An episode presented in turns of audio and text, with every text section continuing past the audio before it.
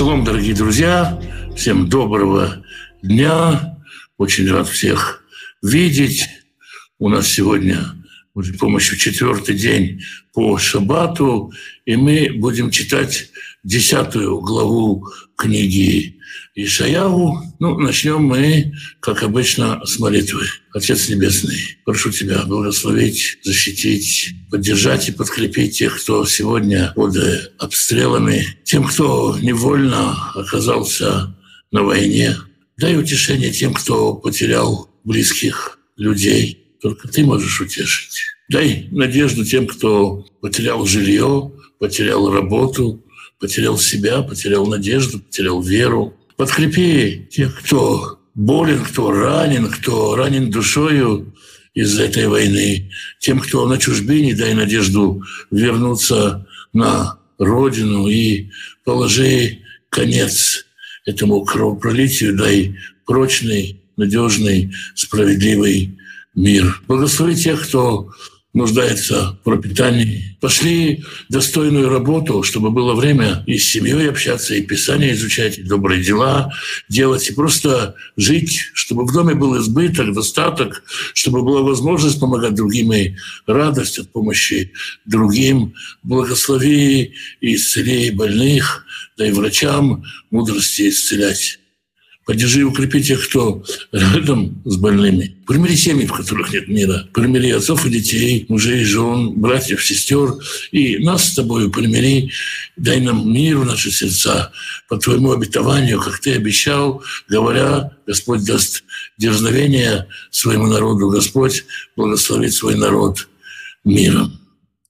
А мы с вами учим сегодня десятую главу книги Ишаял. Перед тем, как учить десятую главу, хочется сказать несколько слов, может, совершенно неожиданно, о человеке, который жил на границе 12 и 13 веков нашей эры, человеке по имени Стефан Лэнгтон, который в молодости учился во Франции, затем стал епископом кентерберийским, прославился как известный политик, много чего сделал. Но одно из важных для всех нас дел, которые он сделал, он разделил Писание на главы. До этого были целиком книги, и, естественно, цитирование было трудно, изучение было затруднено. Он разделил Писание на главы так, что это всем понравилось.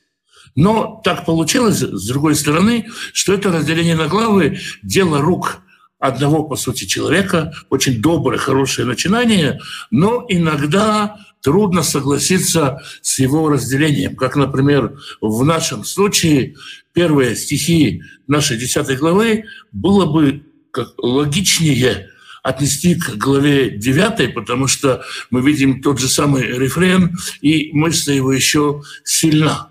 Но э, Стефан Лэнгтон руководствовался э, другим. Он увидел ой в начале э, в начале вот, заключительной части пророчества из 9 главы, увидел ой в начале следующего, составил два оя, и поэтому так разделил на главу. С одной стороны, казалось бы, ну какая разница, как делить на главы, с другой стороны, разделение на главы определяет наше восприятие. Мы как бы хотим того или не хотим, зачастую воспринимаем новую главу как новую тему. Поэтому есть ситуации, когда это разделение критически важно, и нужно не забывать, что разделение, оно все-таки несмотря на то, что намерение доброе, дело рук одного человека. И в данном случае, на мой взгляд, и на взгляд большинства людей, которые изучали Писание глубоко, это разделение ошибочно. И первые четыре стиха, о которых мы будем говорить, это все-таки завершение того пророчества, которое мы читаем в девятой главе. Ну, давайте с Божьей помощью начнем читать. Ой, ой, ой, ой, как оно и русское ой, это такое восклицание, которое, в общем-то, всем понятно. А хокеким хокей авен. Горе тем, кто устанавливает законы беззаконные, законы, э, законы кривые. То есть э, узаканивает неправду. Делает такие законы, которые не служат справедливости. У Мехатвим Амаль Китеву. И э, записывают они э, издержки записывают они постановления, которые содержат издержки. То есть они постановляют судебные издержки или какие-то штрафы слабым слоям населения, чтобы неповадно им было э, судиться, обращаться в суд. Лагатот медин далим, чтобы э, искривлять суд, э, обделяя бедных. Улизоль мишпат аниэй ами, чтобы судить в сторону разграбления бедняков моего народа. Льет альманот шулалим, чтобы э, разделять имущество вдов как добычу, войти тумим явузу и разграблять э, имущество сирот. Помните, мы говорили про мальчика, которого зовут Маэр Шалаль Хашбаз. То есть он разделяет добычу и разграбляет, э, разграбляет грабеж. Вот эти же самые два глагола здесь «шаляль» и «баз» разграбляют вдов и э, грабят сирот. Эти же самые два слова. «Матасу льем куда?» Что вы будете делать в день э, ответ, в день, когда вам придется дать ответ. Куда? Это дословно приказ, посещение, отмечание. Что вы будете делать в день отчета? Велишуа мимерхак того. Здесь впервые используется слово «шуа», которое в иврите современном означает «холокост». Страшная катастрофа, которая придет издалека. Альми танусу лезра. Кому вы обратитесь за помощью? То есть в, в обществе, в стране Израиля, это пророчество не про Иудею, это пророчество про Израиль. Образовалась такая круговая порука, когда элита поддерживает друг друга, и любая попытка обратиться к справедливому суду заканчивается тем, что сироты грабятся, разбойничают по отношению к сиротам, к вдовам, и, в общем, судят кривду. Кому вы тогда обратитесь за помощью? В Ана тазву кводхем. И э, где вы оставите, можно сказать, славу свою, достоинство свое, куда вы ее вложите на сохранение. А можно сказать кводхем, как э, багаж вас, куда все вот это наворованное вы денете. Четвертый стих, в общем-то, последний стих этого пророчества Ишаяу очень э, сложный стих для перевода. Первое слово «бельти», оно может означать, то видите, как оно здесь написано, кроме как, как разве что, а может означать «без меня». И в синодальном переводе, если мы посмотрим, то мы увидим «без меня» во всех остальных переводах русскоязычных, которые можно посмотреть, кроме как. Кроме как это, наверное, правильный перевод, кера тахат асир, тахат аругим и плю. Кроме как, если они падут на колени, как узники, и падут, как убитые. То есть сначала они, как, как, как умирает человек в бою, сначала он падает, а потом его добивают. Можно так понять. А можно понять вот эти какие разные понимания, и все это возможные переводы одного стиха. Кроме как часть из вас преклонят колени как узники, а часть из вас будет убита. Выходит зод, и все-таки лошав апо не остановился гнев его, Всевышнего. В от едона туя. Это было рефреном в девятой главе предыдущей, поэтому здесь, вот на слове натуя, и рука его еще замахнулась, чтобы карать, и это еще не конец – на этом заканчивается пророчество. Можно сказать, это должно быть, по логике вещей, концом 9 главы. И с 5 стиха идет пророчество Ишаяу об Ассирии. Скорее всего, это времена уже э, Санхрива, да, Саракейна, которые правят, э, правят Ассирией. Если Тиглат Паласар э, завоевывал, начал завоевывать территории, и он только начал основывать Первую империю, то здесь мы видим, что цари, э, цари Ассирии вели какую политику? У империи есть две возможности развиваться. Как мы видим, например, в книге Эстер, Персидская империя 127 разных автономий. В каждой стране автономия, каждое государство из этих 127 от Индии до Эфиопии, как в стране Хашвироша, живет по своим законам, у каждого свое установление, то не так поступает Ассирия. Ассирия поступает самым страшным путем. Она переселяет, тасует народы, переселяет э, народы из э, одного места в другое. Таким образом, с одной стороны, человек, как личность, как, э, как индивидуум, он получает какое-то место, получает какой-то надел, и ему надо этот надел поднимать, ему не до бунтов. С другой стороны, само понятие нации стирается.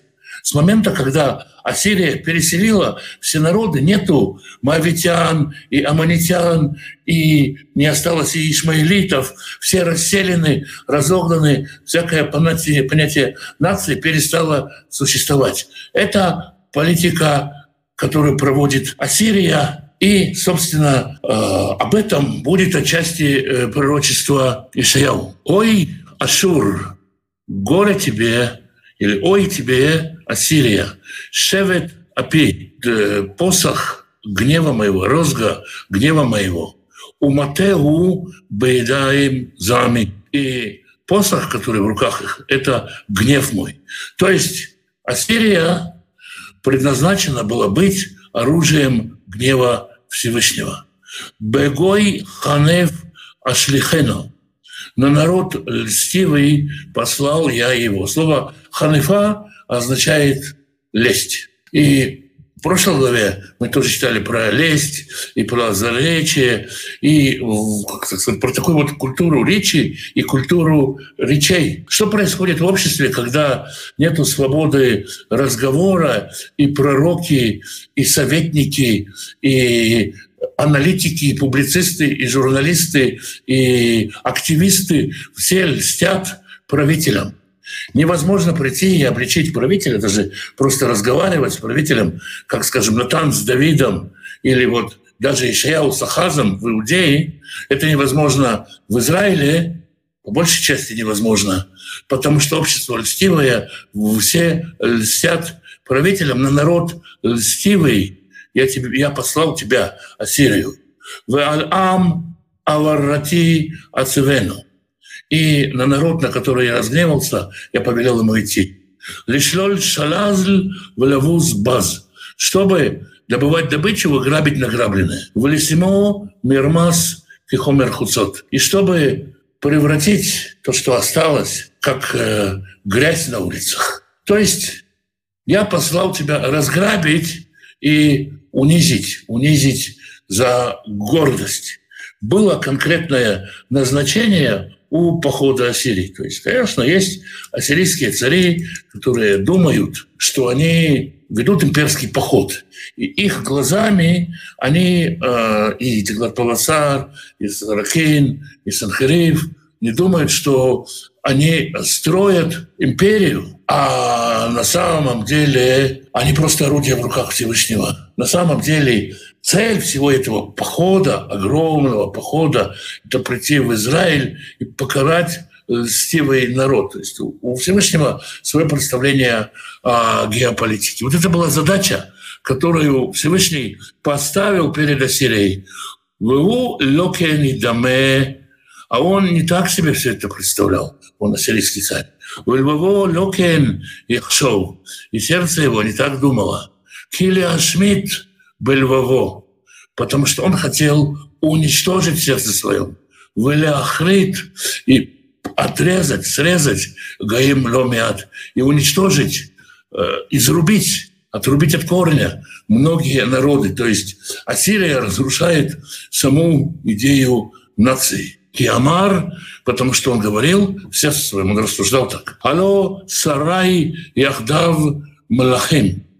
Можно понять это так, что все мои полководцы, все, кто в моем окружении, получают какие-то царства в награду за свои подвиги. Можно понять, что все цари, которые которых я захватил, стали моими вельможами. Можно понять так или иначе, но, собственно говоря, он, э, отец Санхрива, мыслит себя как э, царь Вселенной. Он построил себе огромный город, на стенах которого только толщина стен такая, что разъезжаются семь колесниц, а в середине стоит огромный храм, по его мнению, соединяющий небо и землю. Он себе так представляет в силу того, что ему удалось совершить невиданное доселе, завоевать огромные территории, построить построить огромную империю. И вот как он рассуждает. Алло, Кихаркамиш, Кально. Точно так же, как я взял Каркамиш, это город на берегу Эфрата, также я возьму Кально, этот город на берегу Тигра. И Млок Арпад, Хамат, город на юге Сирии, город на севере Сирии. И Млок Дамаск, Шамрон. И Шамрон ничем не отличается от Дамаска. То есть все города одинаковые. Как я взял этот город, так и возьму этот. Никакой разницы нету, никаких национальных идей. Меня ничего не остановит. Я великий, экий такой вот, я царь ассирийский. Кашер маца еди лемамлехет алиль упсилейхем Мирушалаем и Шамрон. Как э, достигла моя рука э, всех этих э, царей с их с башками или башков царств, так я достигну и башков Иерушалайма и Шамрона, так он рассуждает. Алло, кашерасители Шамрон в Алилея, как я сделал Шамрону и его богам, кена асели Иерушалаем в так я сделаю Иерушалайму и идолам его. То есть он рассуждает везде одинаковые какие-то башки, и как вот в Сирии, и как в Архамеше, и как в Кально, везде были какие-то боги, все кому-то поклонялись, и что еще интересно, да, были города, как Каркамеше, как Кально, у которых было много богов, и они их защитили. А Шамрон с Иерусалимом, у которых всего один какой-то божок пренебрежительно рассуждает в голове Санхриев – а, так о них я и, и подавно возьму. Мы читали в книге царств, будем читать еще. Это же глава фактически, 36-37 глава Ишаяу, 19 глава второй книги царств. Мы читали о речах э, Равшаке, виночерпия, который специально на иврите говорит, никакие боги, никакие города не защитили, и ваш Бог он тоже никого не защитит. Это, если взять весь Танах, самая пренебрежительная речь о Всевышнем, которую мы находим в Танахе. Вот говорит Ишаяу. Ки евца Адунай Тколь Маасеу Барциону в Иерушалаем, когда исполнит Господь все деяния свои в, на горе Сион и в Иерушалайме, Эвкод аль при гадоль левав Мелехашур. Тогда я спрошу за плод гордыни царя сирийского. Вы альтиферет Рум Эйнав, и за все э, его э, великолепие, его превознесение. Киамар, потому что он говорит, снова здесь возвращаемся к тому, что, что думает себе царь ассирийский. Он говорит, «Бекох едай, асити». Я сделал это собственной рукой, силой своей руки. «Убахахмати кинавони». И я сделал это в мудрости своей, потому что я умудрился. «Васир гвулотамим» – я разрушил границы народов, «Ватидудеем шошти» и разграбил их, э, все их накопление на, на, на будущее, разграбил все их сокровищницы. «Вы уритки авир Йошвим» и я спустил тех, кто сидел сильно и крепко. Я всех свалил, всех победил. Ватимца кикен еди лехиламим. И я рукой, как, э, как из гнезд, собирал народы. Киосеф бейцейма завод, как собирающий брошенные яйца из гнезд. Я проходил все, так сказать, не спеша, легким шагом, все на ходу я собирал. Они оставьте, воя нодет канав. Я собрал все это, и не было того, кто дернулся крылом в отца П. у мецовцев, и кто бы открыл рот и чирикнул. И чирикнул, понятно, люди не чирикают, это аналогия с птицами. То есть я прошел, я везде собрал словно яйца без особого сопротивления, никто не дернулся и не пикнул предо мной. И Исаия говорит здесь, Айтпаэр Гарзен Алахоцев. Разве может э, хвалиться топор перед тем, кто рубит им. Вы имеете гаделям масор аль манифо. Разве возвеличится пила над тем, кто ее возносится? Киенив севет аль маримо. Киарим мате лоэц. Разве может посох поднять того, кто его поднимает? Разве может посох замахнуться на того, кто его поднимает? Киарим мате лоэц тоже место сложное для перевода. Разве подымет э, посох Э, что-то, может ветка подняться, если оно не дерево, если не дерево его поднимет. То есть или человек поднимает, или дерево взмахивает ветвями. Само по себе э, кусок дерева, посох не может замахнуться на человека. То есть в чем суть пророчества, что Ишаяу говорит, Всевышний послал Ассирию с определенной миссией послал ее в наказание льстивому, гордому народу Израиля, а Сирия возомнила, что это она Бог, что это она сама действует. И мы читали это и в книге Царства, будем снова читать 337 главе Ишаяу, когда Всевышний говорит царю сирийскому, я еще с самого начала знал, что ты пойдешь, я знал, что ты делаешь. Это был мой план, не твой план. Это я действовал, что ты завал все это. Это не твои достижения. И не гордись а ты пришел и замахнулся на Иерусалим. Яхен и шлах Адон Адонай Цваот Бешманав Разон. Поэтому нашлет э, Господь Бог Цвот на жирности его, худобу, утабу утахат кводо и на славу его, э, как сказать, поклоны, как кланяется огонь, то есть как пламя дергается, так и он будет дрожать.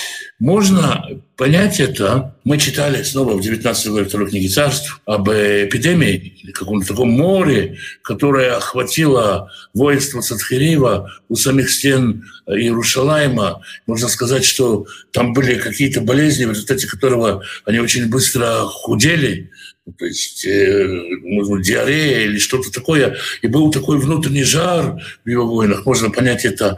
Есть такие комментаторы, которые берут это в сторону медицины. Но можно понять это и как метафору. «Вая ор Израиль ле эш» и будет свет Израиля огнем. Свет Израиля, это, конечно, э, на Всевышнего говорится, да? Вы кудшо лелавай, святый его будет огнем. Вы бара, вы ахла, Шиту и. И она сожгла и спалила, как сорняки, выжгла все в один день. Так погибнет вся армия Санхарива. Ихбот, Яро, Кармело, Минфош. И э, все, вся его, все его леса и рощи, Менефеш от Басар – от души до тела, как бы изнутри наружу, от души до тела, это метафора. И хале, все это будет уничтожено. Вая кимасос насос. И будет как труха трухлявая. Вешара эц яром из пары ю нарихтру.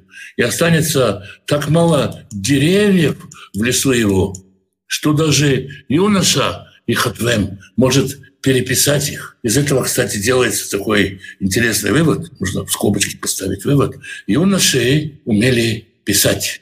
То есть даже дети в Израиле умели писать. Это не само собой разумеется. Сегодня, естественно, э, грамотность, она повсеместна. В те времена мы говорим про Ахашвироша, что он не спал и позвал, чтобы мы читали книгу, он сам не умеет читать. Цари не умели читать, языческие цари, потому что чтение – это ремесло, и не царское это дело заниматься ремесленничеством. И чтение, и часы, и писари, они как бы у царей этого времени не действовали для того, чтобы выполнять ремесленную работу. Санхрив и Саракейн очень сильно хвалятся своими завоеваниями, э, завоеваниями э, по вот этой области, идя и переписываются вот эти же города, которые они захватывали. Есть, э, у нас есть ассирийские отчеты об этом. Но возникает такой интересный вопрос, некоторые комментаторы его задают. А вообще, ну, конечно, понятно, что у Всевышнего, понятно из текста, что у Всевышнего был замысел относительно Ассирии. Понятно, что Всевышний э, он свидетельствует, мог, он абсолютный властелин, он мог использовать Ассирию для таких целей. Откуда было ассирийцам-то про это знать? То есть ассирийцы глубокие язычники, повязли, погрязли в язычестве. И, ну, казалось бы, а какой с них спрос? Почему с них здесь спрашивают? И тут нужно сказать, что во времена Тиграт Паласара, или чуть, чуть раньше, плюс-минус, во времена дедушки нынешнего царя Ахаза жил такой пророк Йона бен Амитай. Мы читаем, что Амация раз, Мация с помощью э, Ионы Бенамитая увеличил границы Иерушалайма, там очень много чего сделал. И э, этот самый Иона Бенамитай, тот самый пророк Йона, который упоминается в книге Йоны, он ведь ходил в Нинве, в столицу Ассирии. Он проповедовал ассирийским царям, возможно, деду, а возможно, даже отцу того царя, о котором идет здесь речь.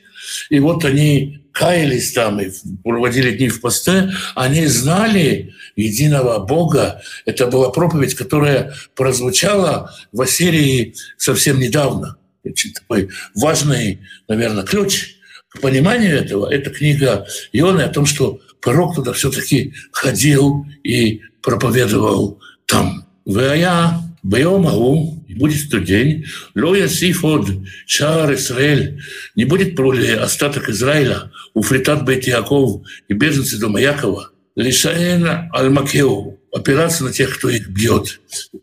Мы знаем, что в Израиле была такая тенденция, партия, которая хотела заключить завет, заключить союз с Сирией, и там к Египту пытались Э, пытались, э, как сказать, с Египтом пытались заключить какие-то союзы, то есть с теми, кто их потом побьет. Израиль перестал заключать завет палкой. Ванишан Аладанай Кадош Исраэль Баймет. И он стал, станет опираться на Господа, святого Израиля в истине, то есть на того, кто действительно хозяин мира, на того, кто действительно всем управляет. Шар Ешув, остатки вернутся, остаток вернется. И Шар Ешув – это имя одного из сыновей Ишаяу, которым мы уже знакомились. Шар Яков, остаток Якова. Эль, Эль Гибор, вернется к Эль Гибор, ко Всевышнему. Мы в прошлом году говорили, что Эль Гибор – одно из имен юноша, о котором говорится, что это не говорится о том, что он, его называют он Бог-герой, но о том, что он, он как бы несет на себе лозунг осознания того, что Эльгибор, что Бог, он, э, он герой, он силен, только Бог, он силен. И остаток Израиля вернется к, подлинному герою всей этой истории, ко Всевышнему. Киямая амха Израиль кихолаям.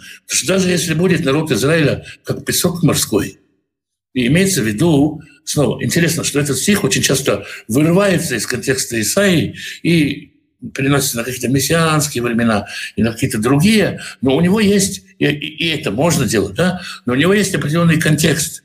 И говорится, что даже если будет народ Израиля, народ царства Израиля, Кихолаям, как песок морской, Шар Ешовбо, только остаток из него обратится. Кильон Харуц уже определено уничтожение. Шутев цдака. Шутев цдака можно перевести как осуществление справедливости.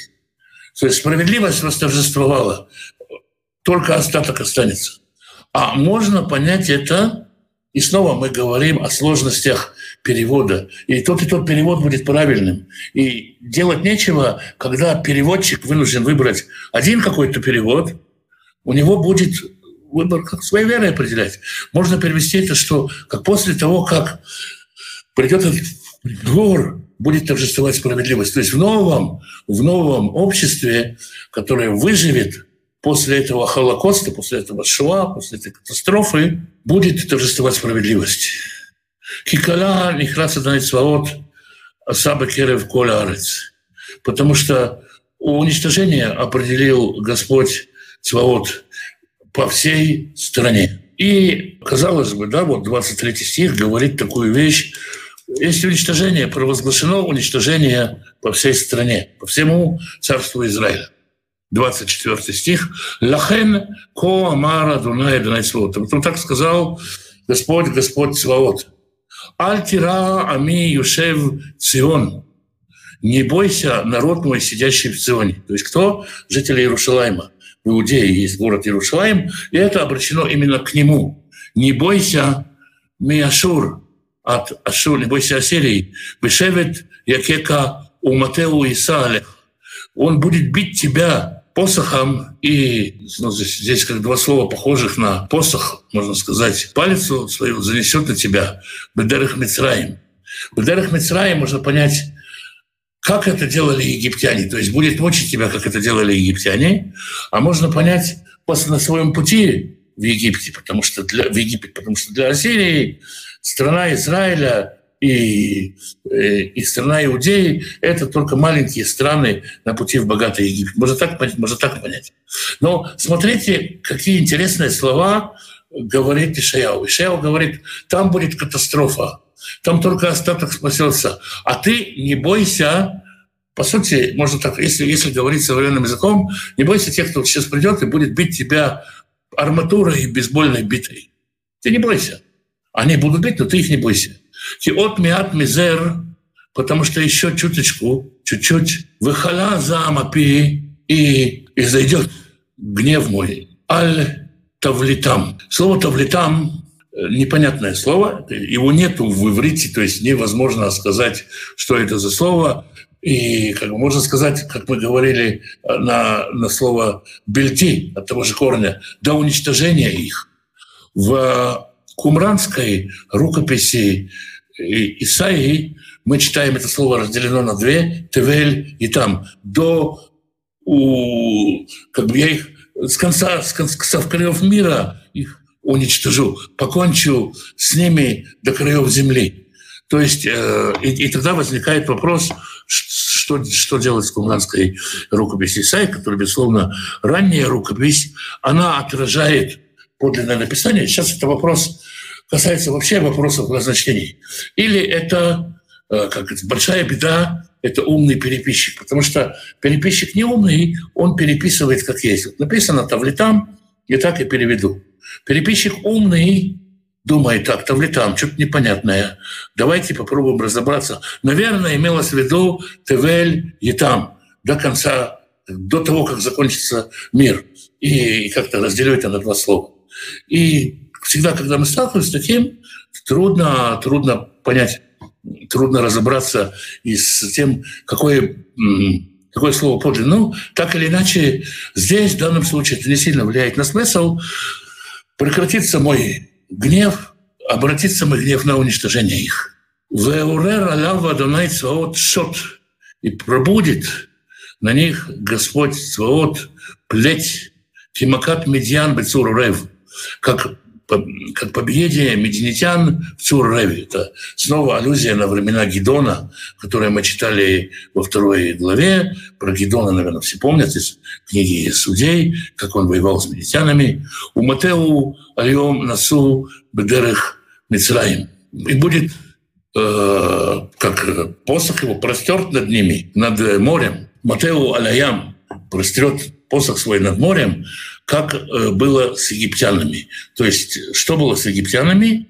Маше простер посох свой, 14 15 главы книги Шимот, Маше простер посох свой, народ Израиля прошел через море, египтяне кинулись за ними в море, и море сомкнулось над ними. То есть Всевышний погубит их, как погубили их египтяне если сравнить с 24 стихом и 26 стихом, то можно понять, что ассирийцы терзали народ, как египтяне, поэтому и гибель их будет как гибель египтян. «Вая байомау» и будет в тот день «Ясур сувло аль шихмеха» уберется ермо с плеч твоих, «Валу меаль цавареха» и бремя шеи твоей Вухубаль аль мипней шамен. И уничтожено будет мипней шамен от масла. снова не очень понятно, что значит тут масло. Когда не очень понятно,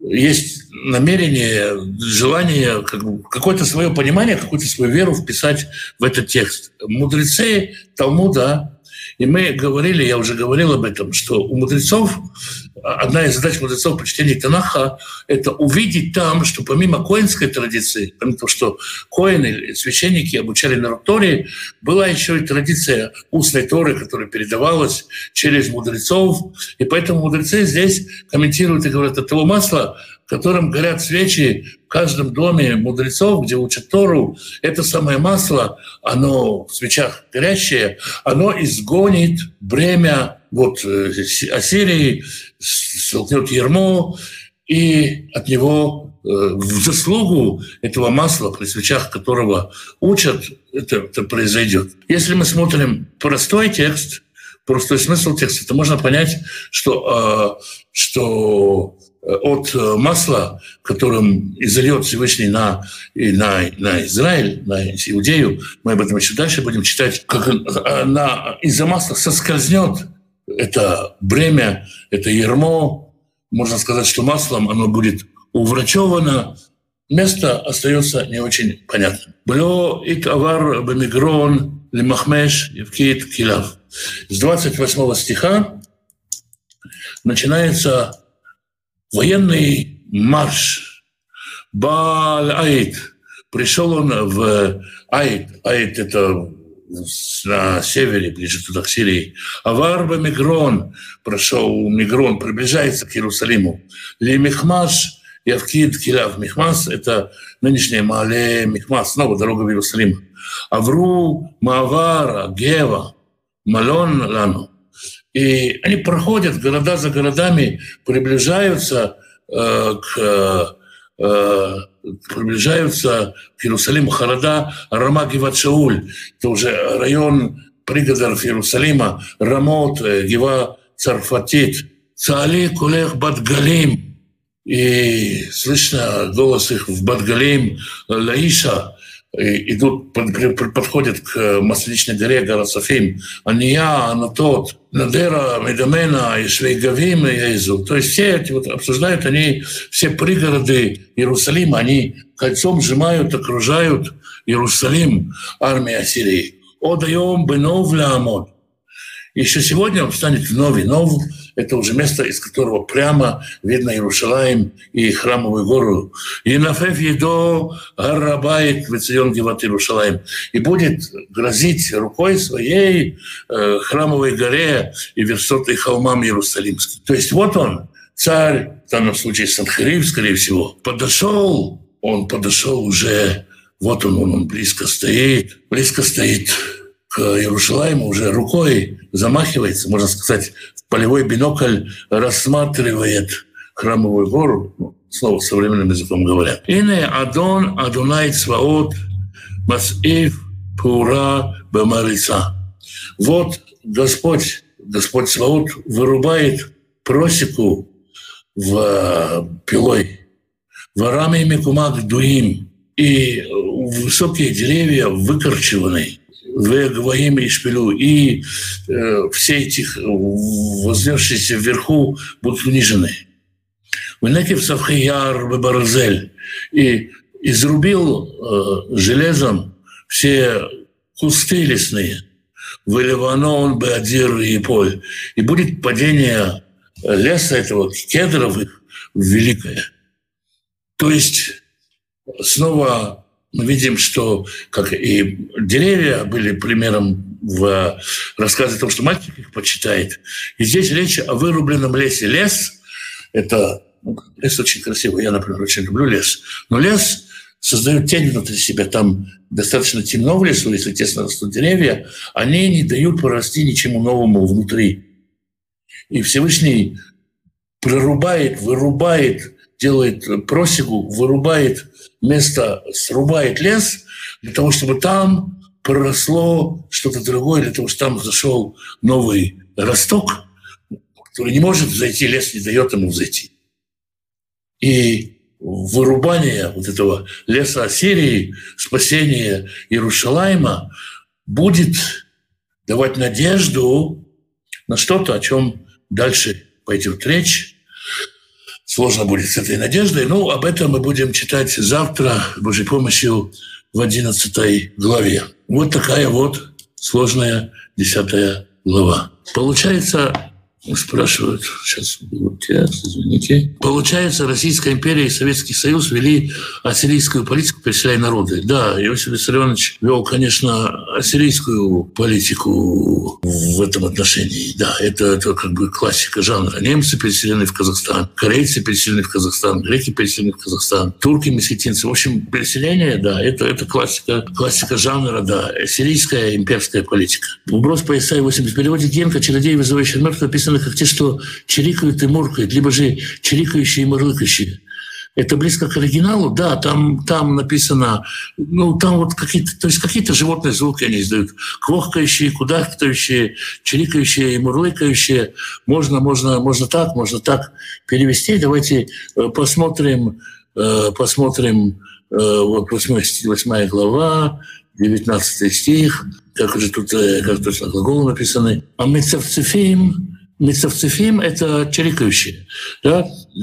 как, как цевцов, посвистывающие, как звук, который издают птицы. Мегагим – это ну, что-то такое да, между урчанием, мурлыканием, мявканием и так далее. То есть это, в общем-то, какие-то такие, какие-то такие вот звуки. Столько притч в этой главе, может, будут отдельные уроки по притчам Исаи. Так много тем э, для разных уроков. Очень сложно, сложно действительно определиться. Может, будет вдохновение, что-то сделаем. Но как-то я стараюсь каждую притчу разбирать.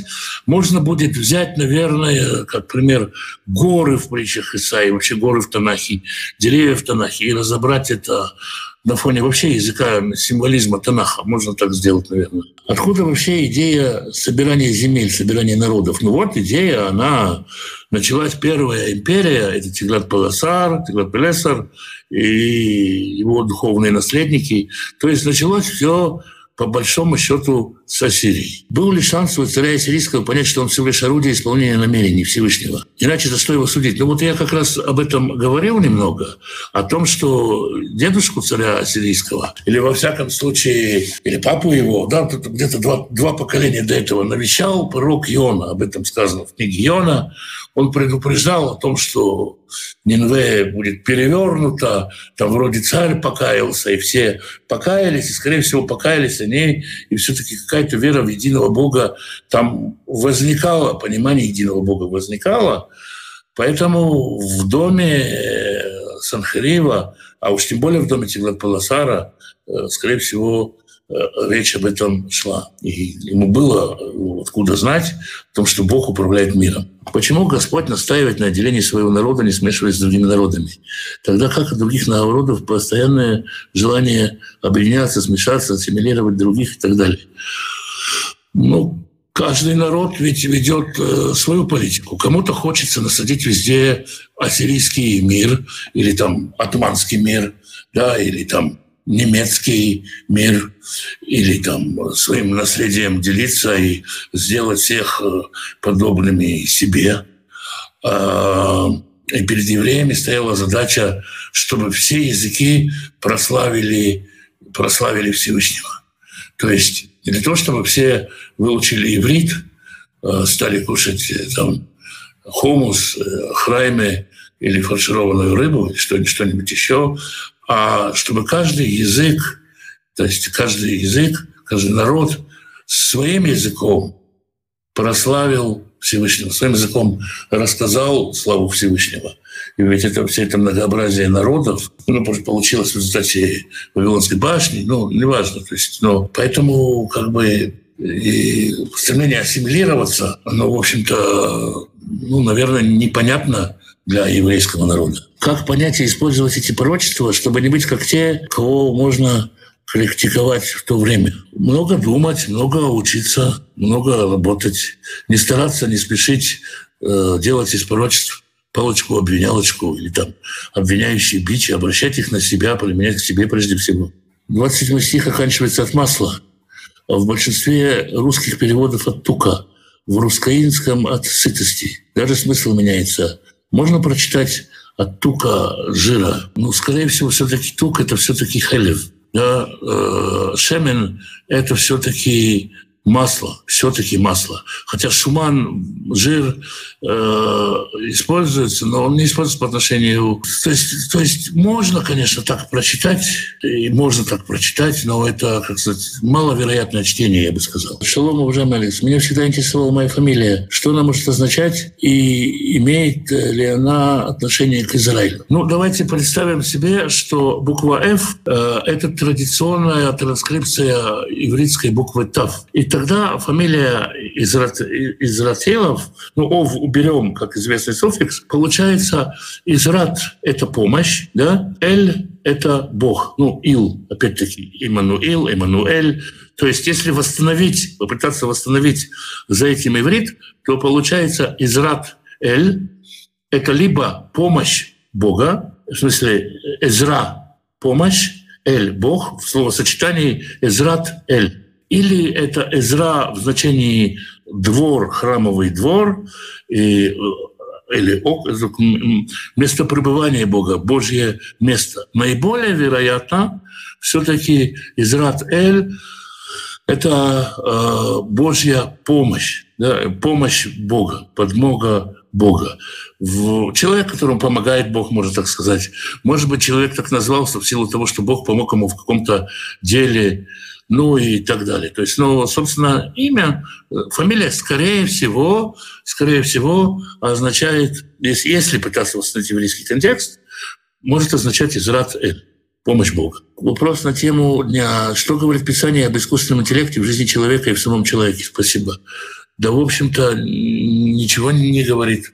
Как любая вещь, как любая вещь, это, это вызывает у людей оторопь, думается, а правильно ли это, а не погубит ли это нас. Я могу сказать, что после того, как Гутенберг стал печатать книги, были вопросы раввинам, что делать с книгопечатанием. Были вопросы, можно ли пользоваться компьютером и так далее. Любая новая вещь возникает боязнь, а не встанет ли это, не восстанет ли это на создателей и так далее. Наверное, наверное, можно как при умелом чтении Библии да, вот, например, мне говорят, например, Библия ясно говорит против интернета. Когда я спрашиваю, где она ясно говорит против интернета, написано «злые сети окружили меня». Да? То есть при желании, конечно, можно что угодно найти в Библии, но это вот, как сказать, такое натянутое прочтение. Захотели, нашли, да, или курение ваше мерзость для меня, да, против курения. А с другой стороны, э, где исчезают наушники, там исчезает раздор. Библия говорит и против наушников. Ну и так далее. Можно много чего найти, но, в принципе, если серьезно подходить к вопросу, то ничего Писание ясно не говорит против искусственного интеллекта. Писание вообще за то, чтобы человек развивался чтобы развивался, чтобы владетел землей, построил города и вот за всякий прогресс. О том, что этот прогресс может обернуться злом, ну, наверное, вполне допускаю, что искусственный интеллект может как-то обернуться чем-то нехорошим. Но я не думаю, что стоит его так бояться. Свипатлас сказал, что умер Рахмель Гешель Эдельштейн. Свипатлас назвал его последний из поколения знаний. Может, вы знаете, кто этот раввин и что значит его прозвание – Рахмель Гершан Эдельштейн недавно умер, буквально несколько дней назад. Это раввин, который родился в Советском Союзе в 1923 году, умер, соответственно, в столетнем возрасте, был главой Ешивы Поневиш, таких самых таких, скажем так, знатных. Это такой харидимный Оксфорд, Кембридж, что, что угодно можно сказать. Человек действительно энциклопедических знаний, очень широкого кругозора, что можно про него сказать, что никогда в жизни он ни на кого не сердился и не повышал голос, так свидетельствует его дети, тех, кто не прожил всю жизнь. Человек, как бы скажем, высоких духовных качеств. Ну, всегда, когда уходят э, какие-то люди, которые... Он был очень влиятельным в мире литовского иудаизма, всегда такое есть желание сказать, что вот последний из ушел, Ушел человек, который последний, скажем, помнил в себе много книг, вот именно человек очень энциклопедичный, очень широких э, знаний, человек, который, может быть, опять-таки последний из этого мира ортодоксального, последний авторитет серьезный, который говорил, что если человек уходит из религии, надо стараться его возвращать добрыми путями, говорил о том, что действовать добрыми путями.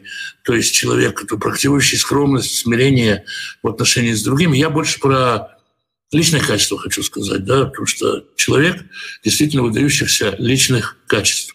Прожить сто лет, ни разу ни на кого не рассердиться и не повысить голос, это, я скажу, большее достижение, чем чем, чем знание, потому что любовь, она больше знания. Да? Вот, вот, вот это я бы хотел сказать про Рава Эдельштейна.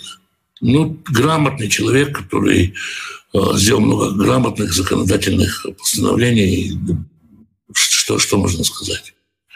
Только вот то, что вот это могу сказать о нем. Ну, вот, вроде бы все вопросы. Завтра с Божьей помощью будем читать 11 главу Исаии. Будет очень интересная глава. Так что всех надеюсь видеть завтра. Хотел сказать тем, кто интересуется здоровьем Рыцкого, что сегодня Равыцкак делал урок, и это, так сказать, первая его попытка, и у него хорошо идет, так что Равыцкак идет на поправку. Слава Всевышнему, благодарность Всевышнему, исцеляющему больных. Всем шалом, благословения и увидимся завтра.